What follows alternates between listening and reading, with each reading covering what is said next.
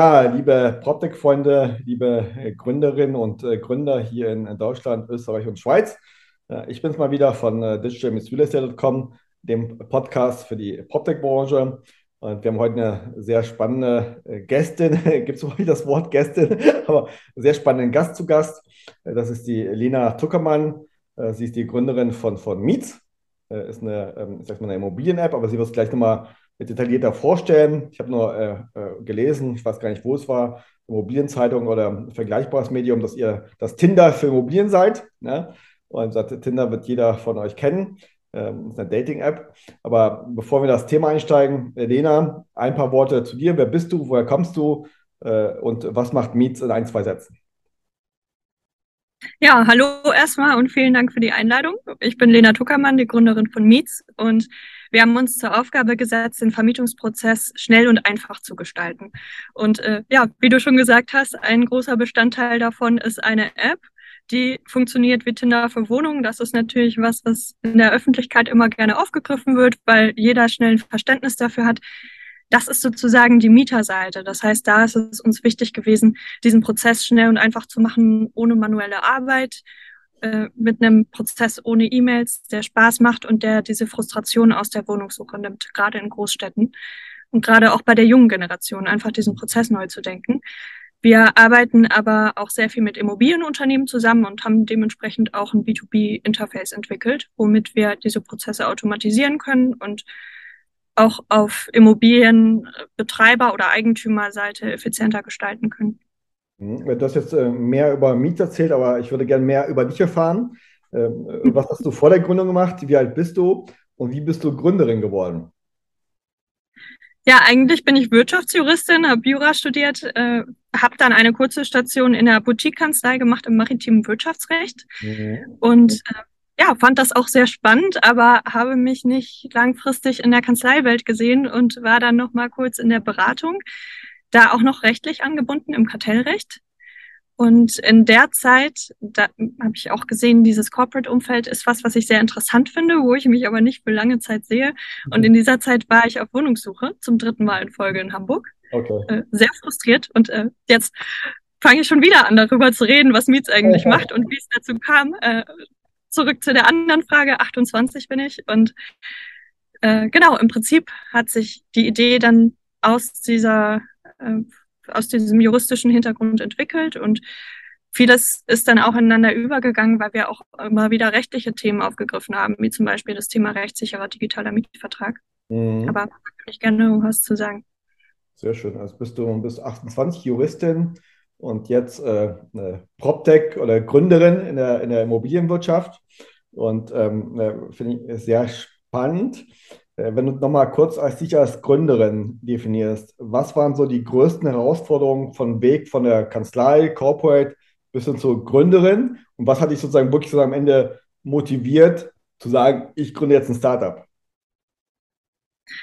Eine große Herausforderung war auf jeden Fall, dass ich in einem Umfeld war, wo viele diesen klassischen juristischen Weg weitergegangen sind, äh, dann sich auf die Karriere in der Großkanzlei vorbereitet haben und äh, dass ich gar nicht so richtig erst gesehen habe, was für andere Wege man eigentlich gehen kann und äh, auch gar nicht aktiv danach gesucht habe, etwas zu gründen und auch gar nicht so viel darüber wusste. Das heißt, äh, ich habe dann mich in meinem Umfeld umgehört bei Leuten, von denen ich wusste, dass sie mit dem Startup-Bereich äh, Berührungspunkte hatten oder Verbindungen hatten und habe dann äh, Stück für Stück mir das Wissen zusammengesammelt. Das war am Anfang eher so ein Hobbyprojekt. Ich habe gar nie den Moment gehabt, wo ich gesagt habe, ich möchte jetzt was gründen, ich überlege mir eine Idee, sondern das hat sich eher da rein entwickelt aus der Frage oder aus einer Neugier heraus.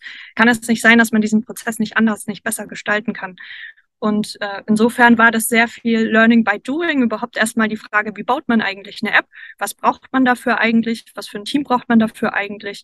Mhm. Wie sieht sowas aus? Wie muss ein Pitch-Deck aussehen? Also im Prinzip diese ganzen grundlegenden Fragen, um überhaupt erstmal ein Verständnis dafür zu bekommen. Und natürlich bin ich ja auch äh, in einen Bereich reingegangen, von dem ich relativ, viel wus äh, äh, relativ wenig wusste. Also ich hatte diesen juristischen Hintergrund und plötzlich war ich im Bereich Tech und Immobilien. Mhm. Und äh, das war auf jeden Fall auch eine Herausforderung, in beide Bereiche so schnell reinzufinden. Mhm. Sehr schön, aber ich glaube auch in der Immobilienwirtschaft, was ich so kenne von den Gründern her, äh, äh ob es B2B ist oder B2C, äh, sind sehr viele Quereinsteiger. Ja, ich, habe gelernt, so ein bisschen die Immobilienmenschen sind äh, nicht gerade sehr innovativ denkend, ja, aber ist gar nicht böse gemeint, weil die Immobilienwirtschaft lief ja in den letzten äh, Jahrzehnten ja sehr gut. Und jetzt kommt ja so ein bisschen die Krise und äh, da wachen vielleicht auch ein paar Immobilienfirmen auf. Deswegen finde find ich mal spannend, so äh, wie das zu sehen, wie von dir eben sozusagen als Nicht-Gründerin, ja, wirklich auch als Juristin in den Bereich einzusteigen, finde ich immer sehr spannend, eben als, selber als Gründer. Dann lass uns mal tiefer einsteigen in Meets. Du hast ja schon erwähnt, ihr habt zwei Bereich einmal B2C, das ist die, die, die App für die potenziellen Mieter, die eine Wohnung suchen und vor allem in Großstädten. Und was ich glaube ich gelesen habe, auch für, eher für junge Leute, also immer so, so Gen Z, ja, oder sagen in, in dem Kontext. Und du bist ja so ein bisschen an der Grenze Gen Z, ja, vom, vom Alter her. Aber eure Zielgruppe ist, glaube ich, sozusagen die, diese Generation, aber auch andere Leute, denke ich mal. Vielleicht kannst du das nochmal ausholen. Was mich aber sehr interessieren würde, ist vor allem der B2B-Bereich. Äh, welche Unternehmen aus der Immobilienwirtschaft sind eure Kunden und was bietet ihr denen als Service an, als Mehrwert, wo die Vorteile seht in der Vermietung? Ja, also zur Zielgruppe, das ist tatsächlich eher eine jüngere Zielgruppe. Das hat auch mit unserer B2B-Ausrichtung zu tun. Also im B2B-Bereich haben wir uns fokussiert auf den Bereich Microliving. Das ja. heißt insbesondere auf möbliertes Wohnen auf Zeit. Das sind oft äh, ja Anbieter von studentischem Wohnen oder Young Professional Wohnen und in der Regel eine relativ kurze Mietdauer. Und äh, das passt sehr gut zusammen mit dieser jungen internationalen Zielgruppe, die wir ansprechen wollen. Mhm. Gerade internationale Young Professionals, die oft an der Frage hängen bleiben, was ist eigentlich eine Schufa, wie finde ich eigentlich in Deutschland eine Wohnung, die sehr viele Hürden in diesem Prozess haben, äh, mhm. äh, da quasi diese Hürden abzubauen. Und gleichzeitig äh, ist das im B2B-Bereich ein Marktsegment, in dem eine relativ hohe Fluktuation ist. Es gibt gerade viele Wechsel zu Semesterbeginn. Es ist eine große Saisonalität drin. Und das bringt, äh, wir wollen ja diesen manuellen Arbeitsaufwand reduzieren. Und gerade in diesem Bereich bringt das im Moment noch sehr viel manuellen Arbeitsaufwand mit sich.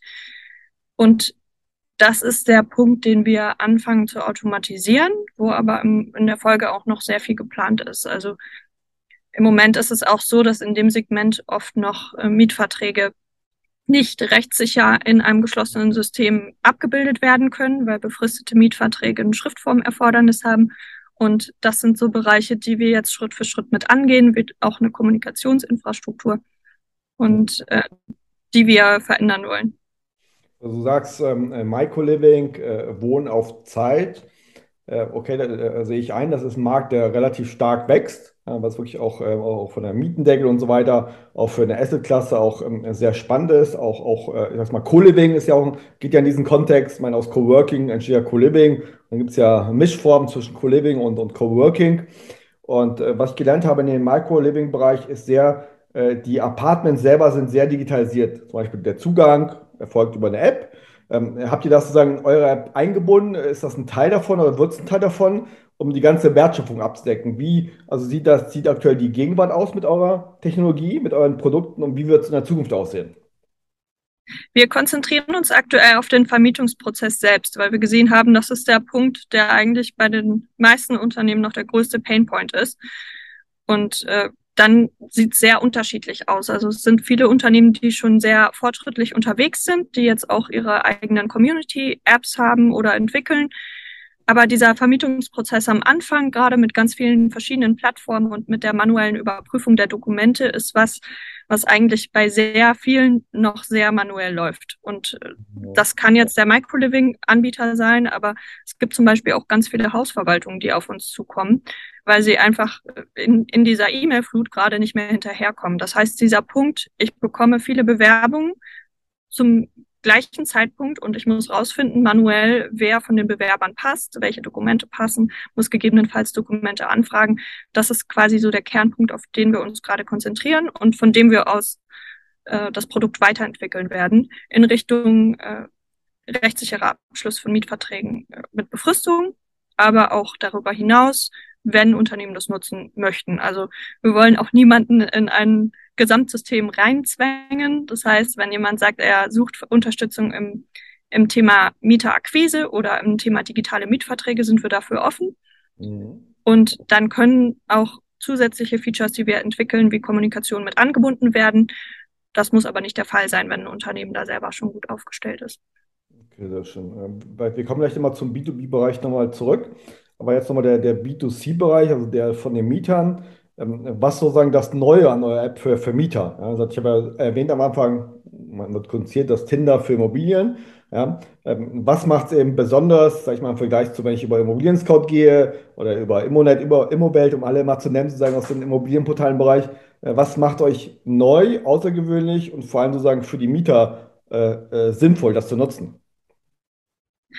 Vielleicht mal als Beispiel meine letzte Wohnungssuche bei ImmoScout und den anderen Plattformen. Also ich, habe sehr viele Monate sehr frustriert gesucht, was im Endeffekt so aussah. Ich war auch Studentin und äh, habe dann durchgescrollt durch die Angebote, hatte nicht richtig einen Eindruck, bei welcher Anzeige habe ich eine Chance und habe dann sehr viele Bewerbungen geschrieben. Habe das irgendwann hochgerechnet und kam auf ungefähr 200 Nachrichten und ungefähr 50 Stunden, die ich dafür investiert hatte. Und das war so mein Ansatzpunkt. Ich wollte einfach einen User Experience schaffen, wo man keine E-Mail mehr versendet, wo man umgekehrt direkt weiß, ob man eine Chance hat und wo man auch nicht seine sensiblen Daten einer Vielzahl von potenziellen Vermietern zur Verfügung stellen muss. Das heißt, es ist mehr ein Social Media Feeling, was man als Mieter hat. Man kann sein persönliches Profil anlegen, man kann seine Dokumente dort hinterlegen, man kann eine Beschreibung schreiben, was man gerne macht, auch mit Interessen, was dann gerade für den B2C-Bereich interessant ist. Und dann kann man seine Wohnung swipen. Das heißt, man hat diese Wischbewegung, die man von anderen Apps kennt, von Dating-Apps zum Beispiel. Und das ist schon die Interessenbekundung. Das heißt, es muss keine E-Mail mehr erfolgen. Mhm. Und wenn man wenn der Vermieter auch interessiert ist, bekommt man automatisch Bescheid über ein Match und kann dem Vermieter die Dokumente freigeben. Mhm. Und man hat im Prinzip keine manuelle Kommunikation und kann direkt im Prozess weitergehen. Mhm. Also äh, es, der ganze Prozess geschieht äh, vollständig über die App. Auf Mieterseite ja, genau. Auf Mieterseite ja. Und ähm, wenn du sagst, lass uns kurz mal zur Kommunikation kommen, zum Vertrieb, weil so eine App äh, im B2C-Bereich zu vermarkten, ist nicht einfach. Ja, bei, der, bei der Konkurrenz, wie gesagt, wir haben ja äh, ImmoScout erwähnt, äh, für die ich auch mal tätig war, um das zu erwähnen sozusagen, und äh, die an sich ja sehr erfolgreich sind und sehr viel in Werbung reinstecken, ja, auch in Google AdWords, mhm. auch in Social Media und äh, wenn man äh, Immobilien eingibt oder Vermietung, äh, erscheint immer Immobilien-Scout an erster Stelle. Ja, wie schafft ihr das sozusagen mit eurer App, außerhalb der Presse. Ihr habt ja gute Presse bekommen in der letzten Zeit, aber langfristig müsst ihr ja auch schon äh, in Werbung investieren, um, um das zu skalieren. Wie wollt ihr da vorgehen oder wie geht ihr da vor? Das ist natürlich eine sehr große Herausforderung, gerade wenn es Player gibt, die schon sehr lange am Markt sind und sehr, eine sehr große Bekanntheit haben. Was wir sehen, ist, dass gerade eine sehr große Offenheit in dieser jungen Zielgruppe da ist. Mhm. Dass da auch sich viele Verhaltensmuster verändert haben hin zu Social Media. Also äh, auch mal an meinem Beispiel, ich habe meine letzte Wohnung über Instagram vermietet. Ich okay. habe meine jetzige über Slack gefunden. Also es ist viel, es ist viel hin zu diesem Community-Denken und äh, viel Offenheit für Alternativen. Das sehen wir auch an daran, wie unsere App bisher angenommen wird. Aber natürlich ist äh, Marketing ein sehr wichtiger Punkt da ähm, werden wir auf jeden Fall, haben wir auch schon eine Marketingstrategie, aber da werden wir natürlich äh, uns sehr viele Gedanken machen müssen und da auch sehr viel Aufmerksamkeit äh, diesem Thema widmen müssen, äh, um diese Sichtbarkeit überhaupt zu erreichen. Okay, aber wie ich so ein bisschen heraushöre bei dir, ihr werdet schon sehr stark auch das Thema äh, Social Media äh, äh, nutzen dafür.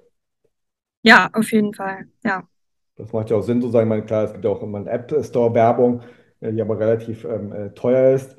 Und da bin ich auch ein großer Fan von Social Media. Bevor wir nochmal zum, zum B2B-Bereich kommen, sozusagen äh, abschließend, ähm, kurz noch eine Frage an dich als, als Gründerin der Immobilienbranche.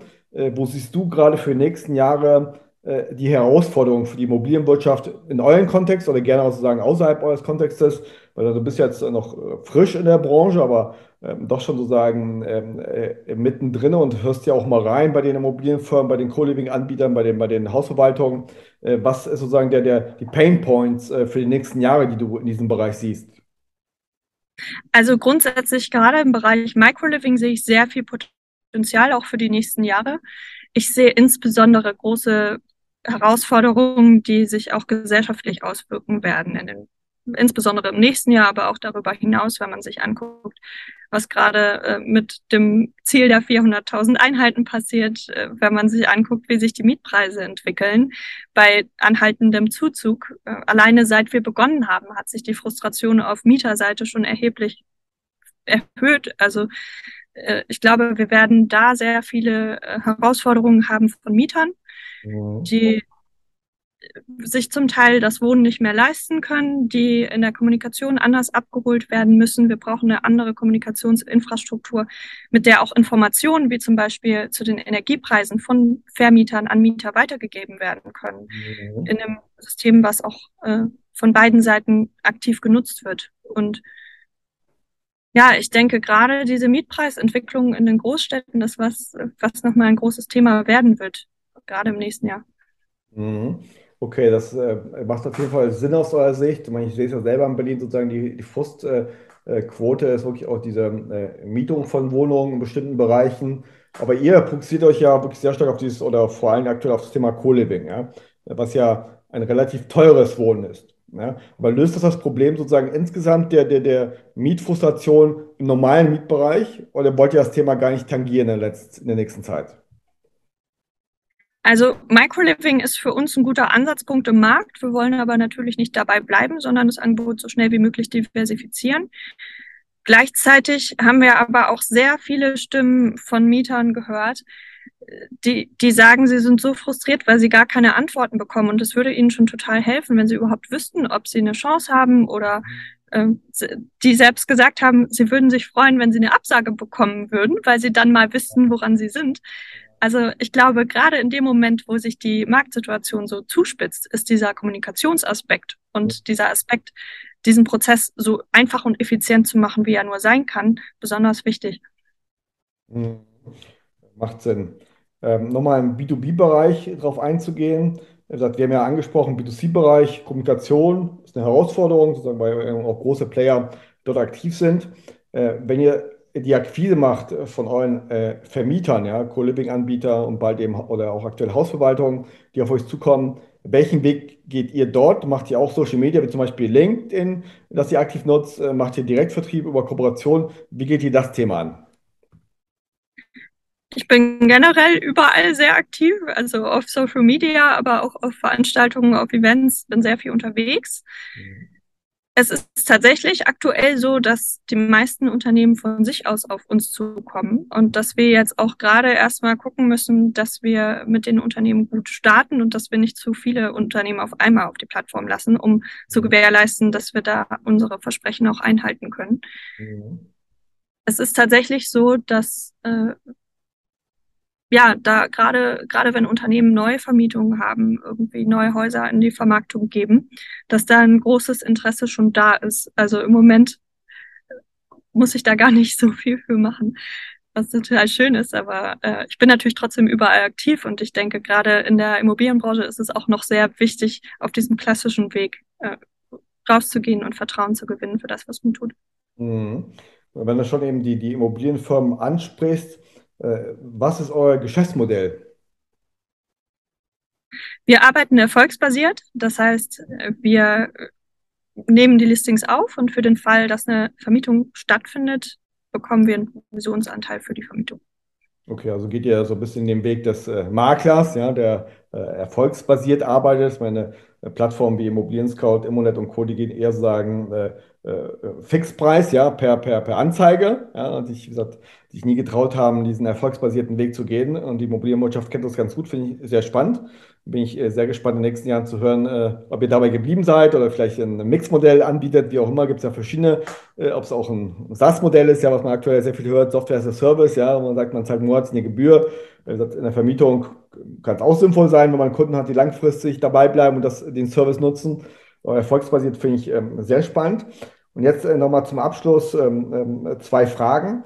Äh, du hast so ein bisschen erwähnt, aber vielleicht nochmal zusammenfassend, was ist die Vision von Mietz für die nächsten drei bis fünf Jahre? Ähm, und äh, zum Abschluss die Frage an dich, ähm, welche Vorbilder, Gründervorbilder, Startups äh, hast du? Es können auch globale sein, nationale, äh, müssen gar nicht Deutschland sein, aber gerne auch aus deutschem Bereich, wo du sagst, das ist eine Inspiration für dich. Ja, erstmal zu Meets in den nächsten drei bis fünf Jahren. Also wir haben uns einfach zur Aufgabe gemacht, diesen Vermietungsprozess schnell und einfach zu machen. Und wir wünschen uns, dass das für jeden überall zugänglich ist und dass wir damit ermöglichen können, dass jeder, egal von wo, egal mit welchem Hintergrund, einfach eine Wohnung finden kann. Mhm. Es ist einfach dieses Gefühl, Wohnung als Lebensqualität, als Lebensmittelpunkt von auch Leuten, die so zusammenfinden können. Gestärkt wird. Und äh, wir sehen da auch ein sehr großes internationales Potenzial drin. Ja, zu den Gründervorbildern. Ich muss sagen, das ist sehr schwierig. Ich habe auch lange nach einer Gründerin als Vorbild gesucht. Mhm. Ist gerade im PropTech-Bereich gar nicht so einfach, muss ich sagen. Ich muss sagen, ich finde es immer sehr interessant, äh, die Gründer in meinem Umfeld zu sehen, gerade die, die weiter sind, äh, was für Herausforderungen die haben, wie sie sich weiterentwickeln, ich, ich könnte jetzt aber nicht konkret eine Person nennen. Das, das finde ich sehr schwierig, muss ich sagen. Wenn du, schon keine Person nennen kannst, kannst du ein Startup nennen, wo du sagst, es muss gar nicht aus der Immobilienwirtschaft sein, wo du sagst, okay, das ist eine, eine Vision gewesen, auch eine Brand vielleicht, wo du sagst, die sticht hervor. Äh, weil ich würde dich schon auf den Namen festnageln. Ne?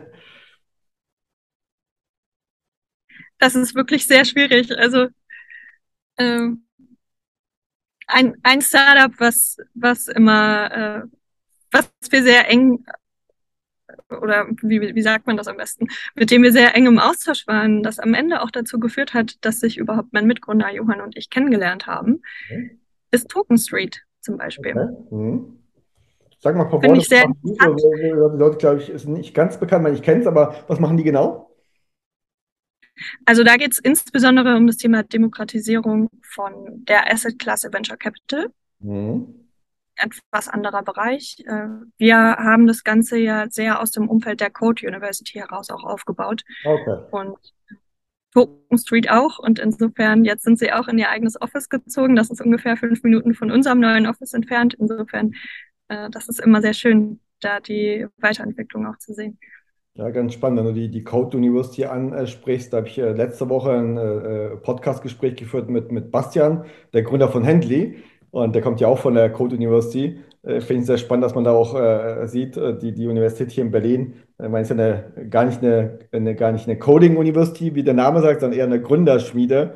Äh, Finde ich ja, sehr schön, dass sich das entwickelt und bin da sehr äh, hellhörig, wenn ich mal Leute von der, man hört ja der, vor allem der Berliner Gründerszene, entweder WHU ja, oder St. Gallen, äh, sozusagen jetzt im Kontext der Gründerszene, aber die Code University was ich sehr gut finde, spielt aktuell auch eine große Rolle, äh, speziell bei jungen Gründern, äh, sehr zu, zu unterstützen. Ja, das äh, werde ich auf jeden Fall weiter beobachten.